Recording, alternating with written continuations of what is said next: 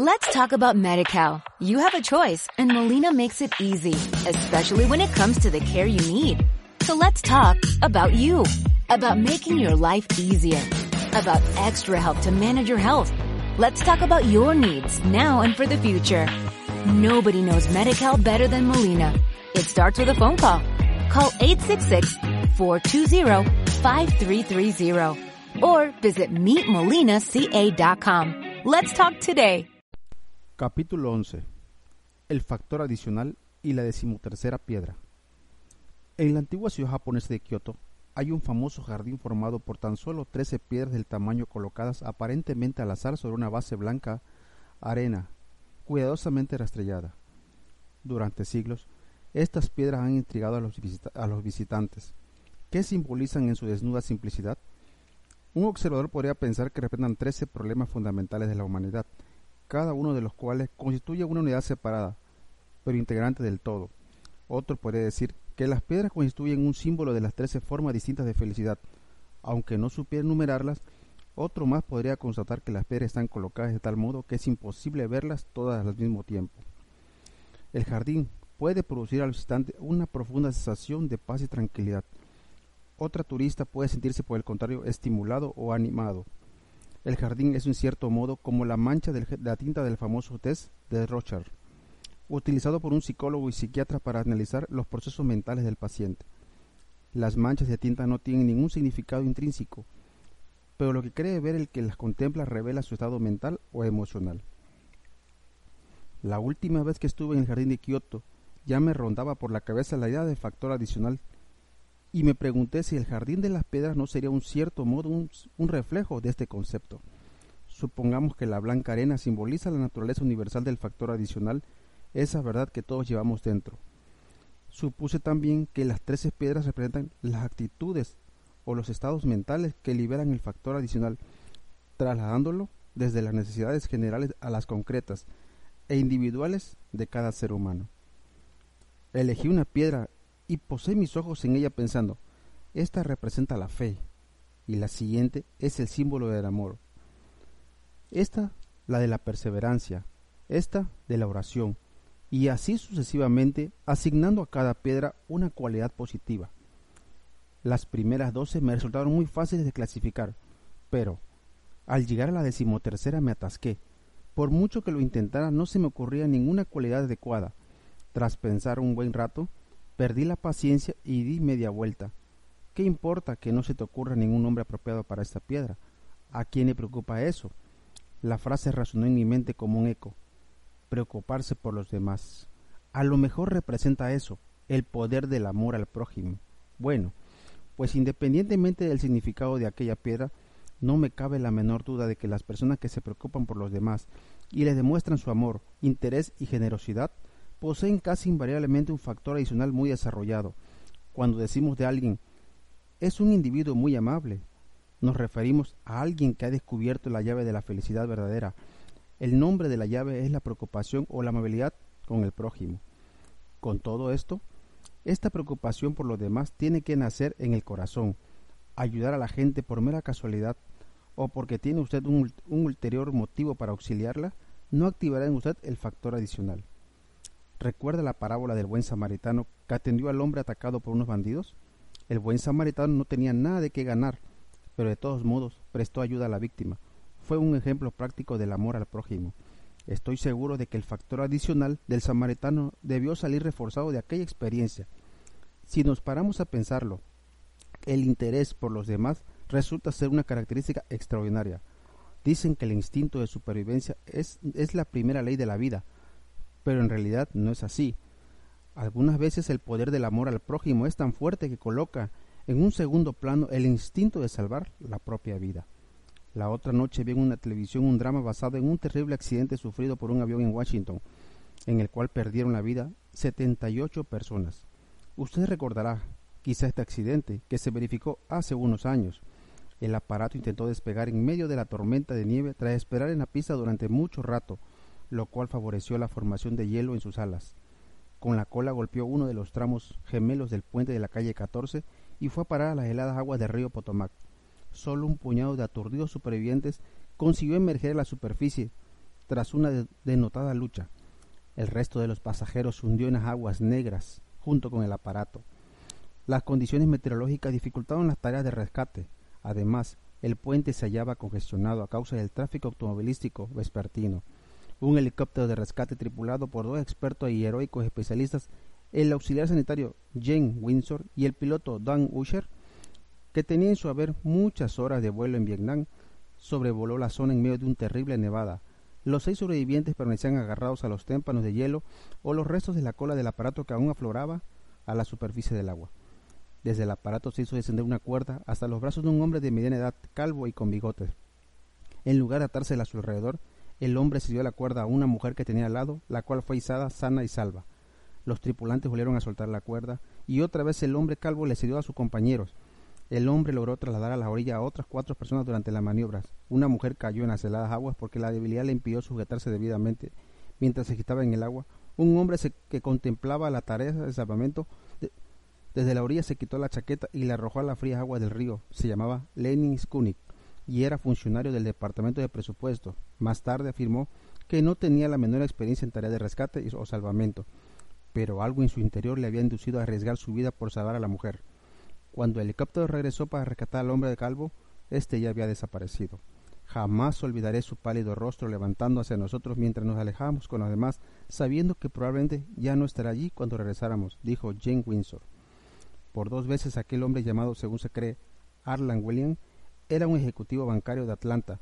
Ofreció el don de la vida a un desconocido a costa de la suya propia. Jesús dedicó unas palabras a semejantes personas. Nadie tiene mayor amor que éste que da la vida por sus amigos. Juan 15:13. Cuando Jane Windsor llamó finalmente a su mujer para comunicarle que había sobrevivido a las peligrosas de la misión de rescate, intentó contarle la historia de aquel hombre, rompió a llorar, vencido por la emoción. ¿Qué es esa generosidad que en tanto nos conmueve cuando nos hablan de ella o la vemos en acción?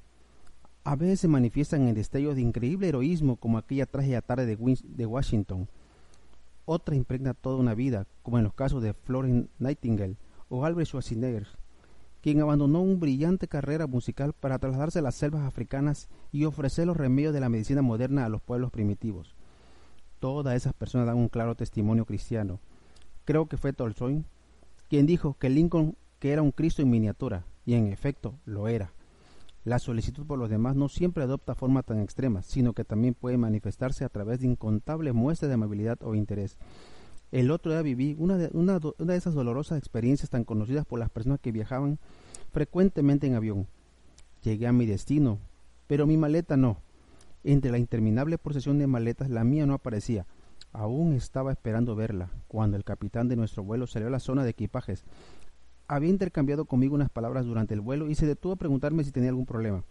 Cuando se lo expliqué me dijo, asintiendo con gesto comprensivo, Usted hizo un enlace de Chicago, su maleta llegará probablemente en el próximo vuelo, pero no se preocupe, váyase al hotel y yo me encargaré de que recupere cuando antes la maleta. Protesté diciendo que no quería que se tomara tantas molestias, pero él insistió y al final tomé un taxi para trasladarme al hotel. Pensé que la línea aérea me enviaría la maleta por medio de un mensajero una o dos horas más tarde llamaron a la puerta. Al abrir me encontré al capitán con sus relucientes galones dorados, portando mi maleta. Me sorprendió que un hombre como él se hubiera tomado tantas molestias por un desconocido. Así se lo dije, al tiempo que le daba efusivamente las gracias. Pensé que necesitaría su cepillo de dientes. Se limitó a contestarme con una sonrisa. Era una persona amable y considerada, que tuvo la suficiente imaginación y autodisciplina como para posponer su propia comodidad a fin de ayudar a un semejante. No me sorprendió que hubiera llegado a ser el capitán de un moderno avión y tampoco me sorprendería que algún día se convirtiera en el director de la compañía aérea, porque no cabe duda de que su factor adicional le empujaba a ser hacia arriba. A veces el factor adicional otorga al individuo la capacidad de ser útil considerado a través de los medios más sorprendentes. Conocí a un hombre cuyo cuerpo estaba dolorosamente retorcido y deforme a causa de la poliomielitis. Sin embargo, su espíritu era indomable. Tengo el cuerpo inválido, solía decir, pero no la mente. Cierto día le pregunté de dónde provenía aquella maravillosa actitud y si siempre le habría tenido. Me respondió que no y me narró su historia. Durante la adolescencia fui muy desdichado. Nunca quise desnudarme en un vestidor o cualquier otro sitio donde los demás chicos pudieran ver mis, mis deformidades. Incluso Las revisiones médicas de rutina me llenaban de angustia y temor. Un día tuve que someterme a una revisión por parte de un médico al que no conocía. Era un hombre muy profesional e impersonal, pero aún así yo pasé una vergüenza enorme. Al final me dijo que me vistiera. Se sentó en el escritorio, me formuló varias preguntas e hizo unas anotaciones de una especie de formulario médico. Después se levantó y me pidió que le disculpara un momento, que regresaría en unos diez minutos. Contemplé el formulario preguntándome qué clase de anotaciones habría hecho sobre mí. Al cabo de un rato, sin poder contener mi curiosidad, me acerqué y le eché un vistazo. Había una serie de referencias médicas que no significaban nada para mí, pero entonces mis ojos se posaron en lo que había escrito en la casilla reservada a los comentarios. Eran cinco palabras escritas con caligrafía muy clara. Tiene una cabeza magníficamente estructurada. Nunca olvidaré la extraordinaria sensación de gratitud y alivio que me invadió cuando leí aquel comentario. Me hizo sentir que yo no era simplemente un inválido deforme, sino una persona cuyas cualidades y atributos compensaban los defectos. En aquel preciso instante me hice el propósito de mirar hacia el lado bueno de las cosas, situar mi malidez en su justo lugar y seguir adelante, sacando el mayor provecho de mí mismo o, o despecho de las circunstancias y de cualquier otra cosa. El componente más maravilloso de aquella sensación del optimismo que me invadía era el hecho de saber que aquel médico amable y comprensivo había actuado deliberadamente, abandonó la estancia sabiendo que yo no podría resistir la tentación de leer aquella hoja de papel donde escribió un comentario especialmente destinado a sanar mi orgullo herido y a devolverme el amor propio. Qué acontecimiento tan extraordinario. Me cambió por completo e iluminó toda mi vida. Sí, cuando funciona en persona como aquel médico, el factor adicional es algo maravilloso. No es fácil ser una persona compasiva, a veces hay que experimentar el dolor y el sufrimiento antes de conseguirlo. Eso fue ciertamente el difícil camino que tuvo que seguir el detective Richard Pastorella, adscrito al Departamento de Policía de Nueva York. El detective Pastorella tenía un ayudante llamado Harl Hatt. El rasgo más destacado de Harl Hatt era su olfato, muy inteligente y perfectamente adiestrado. Harl Hatt era un pastor alemán entrenado por la sección de artefactos explosivos donde, trabajaban donde trabajaba Pastorella. Cuando su olfato detectaba la presencia de explosivos, Harhat se detenía y se sentaba. En 1982, durante la última noche del año, el detective Pastorella y su compañero Tony Senf recibieron una llamada de emergencia solicitando que acudieran a la plazoleta de un edificio oficial ubicado en el centro de Manhattan, donde había un estallado un artefacto colocado por un terrorista o un loco. Nadie había resultado herido, pero pronto se supo que había estallado otra bomba en la jefatura de policía situada a pocas manzanas de distancia. Ahí, un agente gravemente herido le dijo a Pastorella que el artefacto pudo haber estado escondido en una bolsa de papel. Sabiendo que había estallado dos artefactos, era factible que hubieran más. Entonces Pastorella y Zen efectuaron un registro en la planta baja del edificio acompañado de Hard Hat. De repente, el enorme perro tiró de la correa que lo sujetaba y dirigió a los oficiales a una oscura zona localizada junto a dos pilares que sostenían el edificio. El detective Pastorella distinguió en la penumbra no una sino dos bolsas de papel, una detrás de cada columna.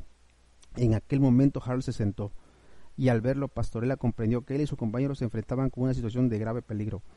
Los miranos se congregaron en los alrededores. Pastorella mandó que un agente los alejara y que se llevara a Harhat al lugar seguro.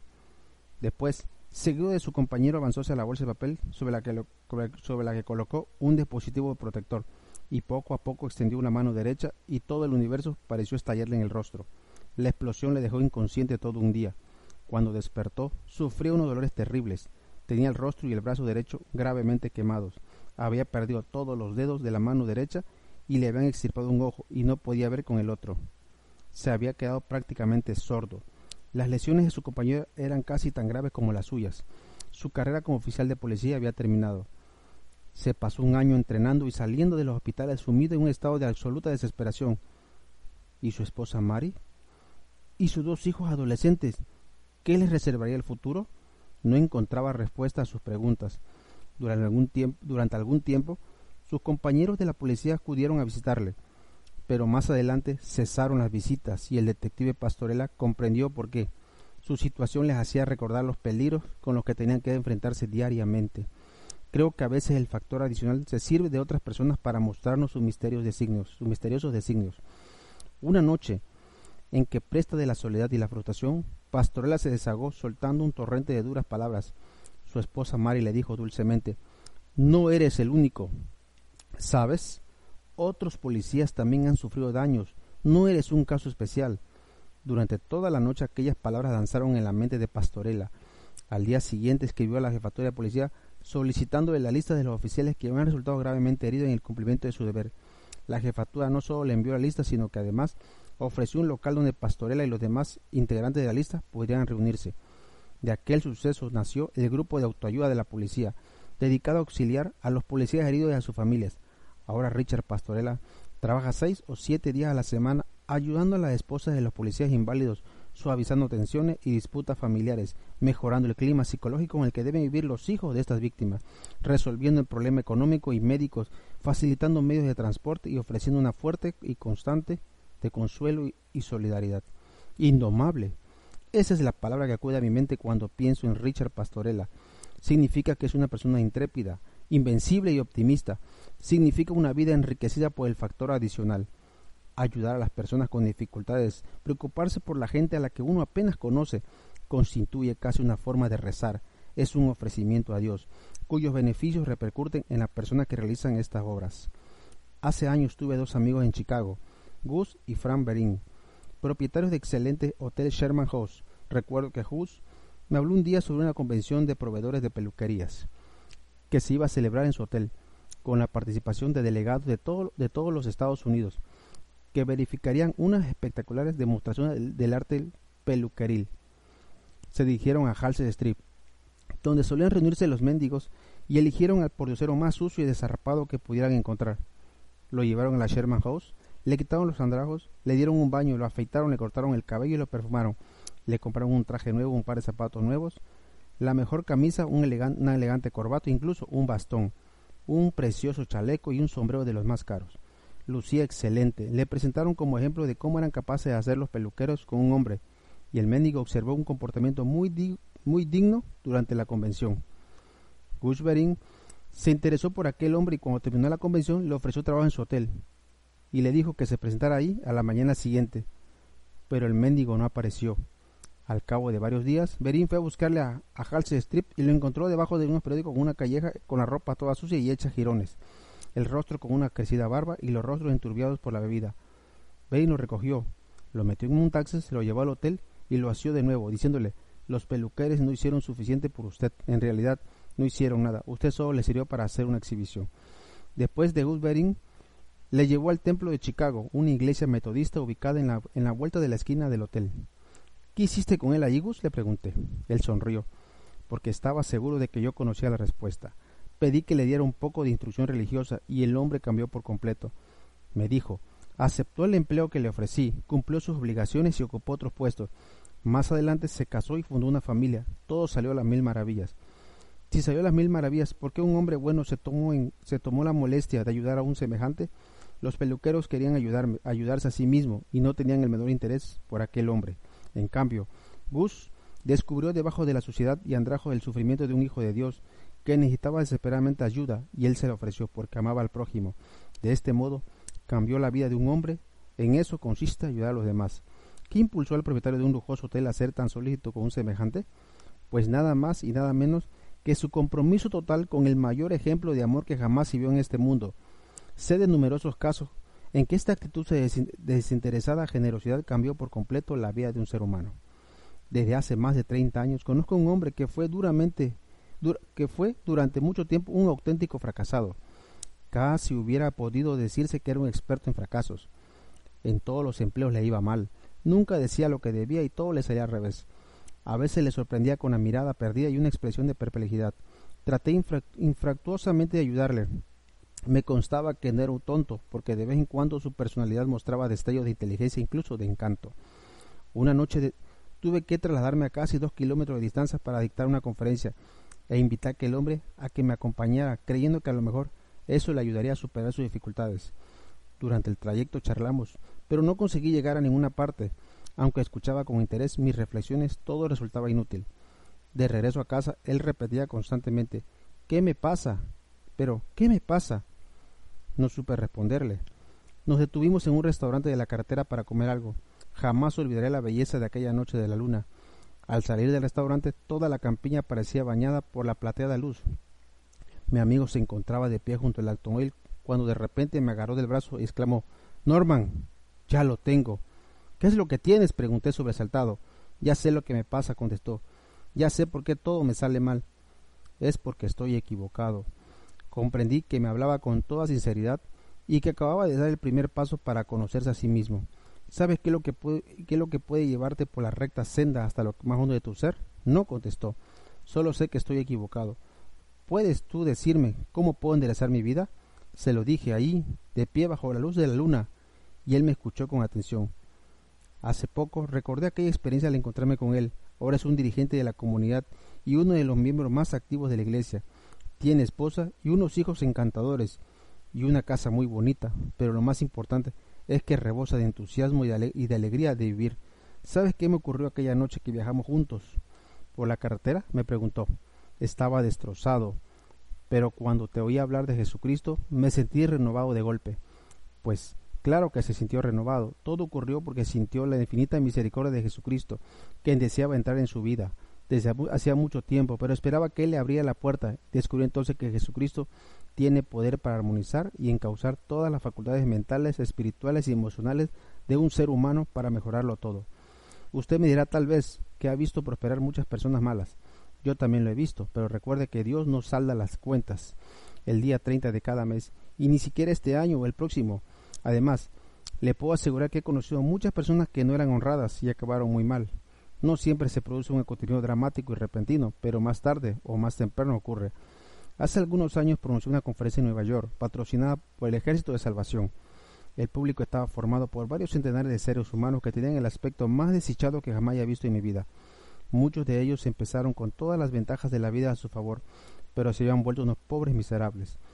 La contemplación de aquellas vidas desperdiciadas fue para mí una experiencia estremecedora.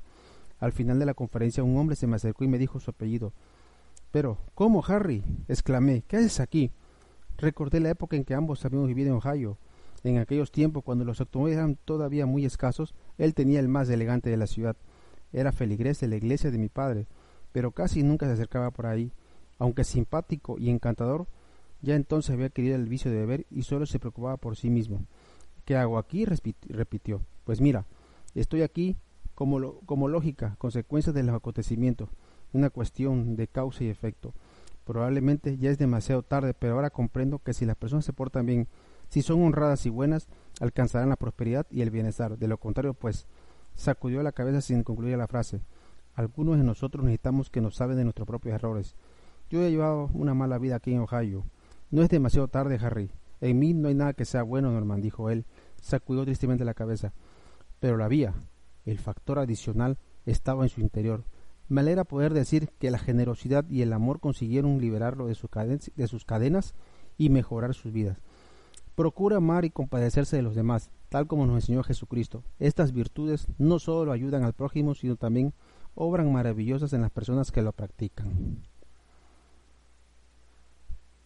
Let's talk about MediCal. You have a choice and Molina makes it easy, especially when it comes to the care you need.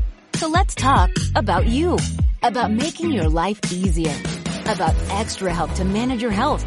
Let's talk about your needs now and for the future. Nobody knows MediCal better than Molina. It starts with a phone call. Call 866-420-5330 or visit meetmolinaca.com. Let's talk today.